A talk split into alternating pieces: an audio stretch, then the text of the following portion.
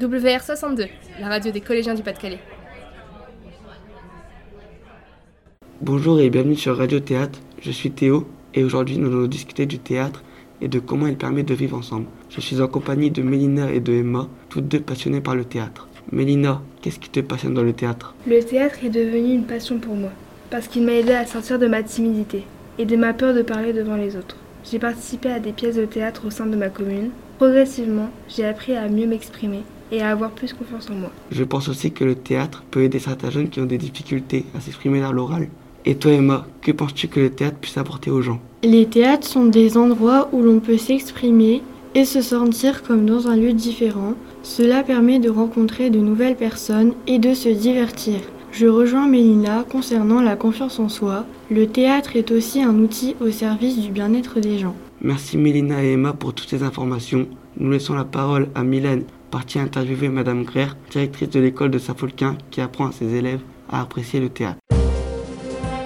Je suis à l'école Jacques Brel à Saint-Folquin avec Madame Greer. Madame Greer, bonjour. Pourquoi voulez-vous faire découvrir le théâtre à vos élèves? Bonjour. Le théâtre est un genre littéraire qui concilie à la fois littérature et le spectacle. Il a toute sa place dans les activités d'expression artistique et culturelle à l'école. Comment avez-vous développé cette passion pour le théâtre? Quand j'étais à l'école puis au collège, j'étais une élève timide, mais le théâtre m'a permis d'oser, de me rassurer et d'avoir plus confiance en moi pour prendre la parole devant les amis et les professeurs. Qu'est-ce que le théâtre peut apporter aux élèves? Le théâtre permet aux élèves d'être capables de jouer différentes émotions, de mieux se connaître, de pouvoir utiliser son imagination, laisser parler sa créativité et d'apprendre à coopérer. Merci Madame Greer, nous laissons la parole à Antoine parti sur le terrain observer une pièce de théâtre réalisée par vos élèves.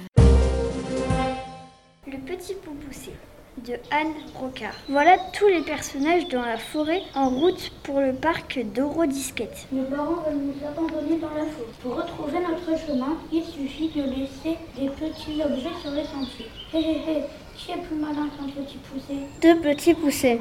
Je ne t'ai pas demandé l'heure qu'il était. Silence. On arrête, non, on continue. Tous marchent à la queue leu. Le frère numéro 4 s'agenouille pour renouer son lacet.